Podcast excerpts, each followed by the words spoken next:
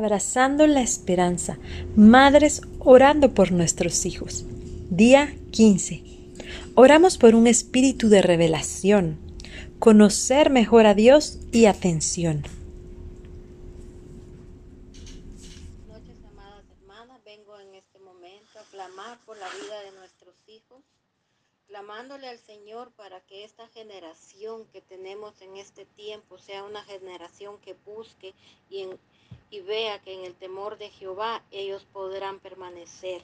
Señor, yo vengo hoy leyendo esta cita que es Efesios 1.17 para que el Dios de nuestro Señor Jesucristo, el Padre de Gloria, os dé espíritu de sabiduría y revelación en el conocimiento.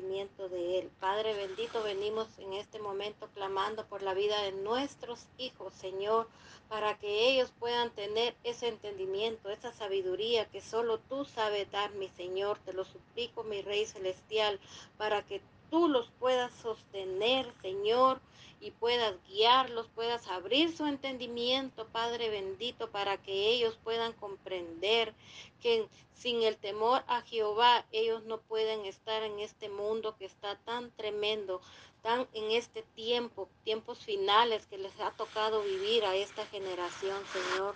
Te suplico que tú los guíes, Padre bendito. Nos ponemos en la brecha como madres de oración, Señor, para que tú nos escuches. Venimos clamando por la vida de nuestros hijos, Señor, para que tú guíes a nuestros hijos varones, a nuestras hijas, Señor, en el buen entendimiento de tu palabra, Padre bendito, como dice Proverbios 22, 17, inclina tu oído y oye las palabras de los sabios y aplica tu corazón, corazón a mi sabiduría.